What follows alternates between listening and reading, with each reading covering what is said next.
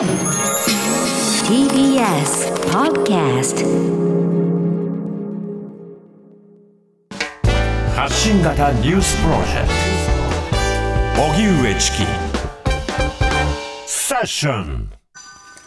順天堂大の不正入試問題。東京地裁が賠償命令の判決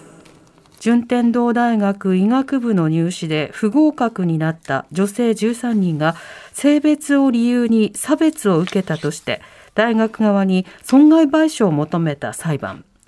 東京地裁の加本真紀子裁判長は今日不合理な差別的扱いを受けたと認め大学に対し合わせておよそ805万円の賠償を命じる判決を言い渡しました。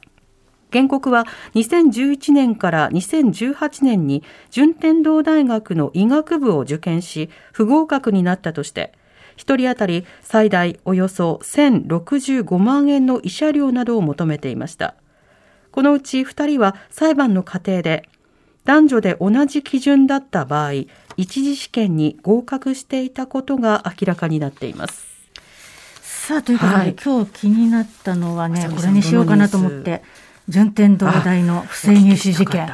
ね、これは我々としてはさ、そうなんです。あの発覚した当初もショックでしたよ。ショックでしたよね、うん。まだこんなことやってたの？っていう。そそんなことがあって隠されてったことが明るみになったってことは、うん。うん。まあ、ある意味うん。良かったという良かったけども。か、だけどえーって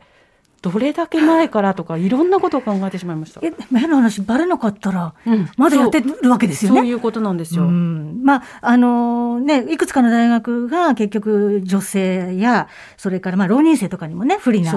ことを裏でやっててで本来だったら普通にフラットでやってたら合格してたはずの人が不合格になってたということで、まあ、いくつかの大学はまあ和解に応じたりして解決したんですけども、まあ、順天堂大学の場合は差別の意図がないということで、まあまあ、変に頑張ってですね、まあ、判決が今、地裁の判決がね、出て、この後どうするのか分かりませんが、まあ、当然だろうなと、この金額とかが妥当かどうか、私ちょっとプロじゃないので分からないけど、やっぱりこれは明らかに男女差別でね、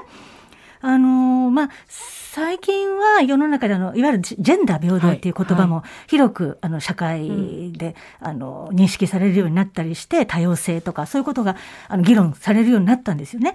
ところがそういう議論が表ではされている裏側ではそもそもジェンダー平等以前のもう何十年も言われ続けてきた男女平等が全く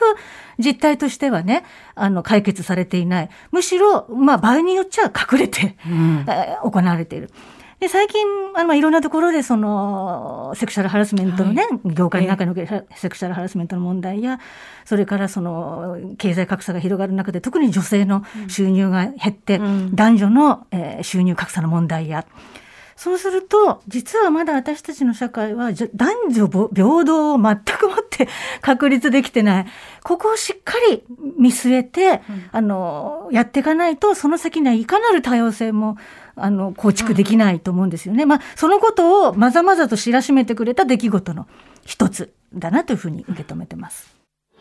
荻上チキ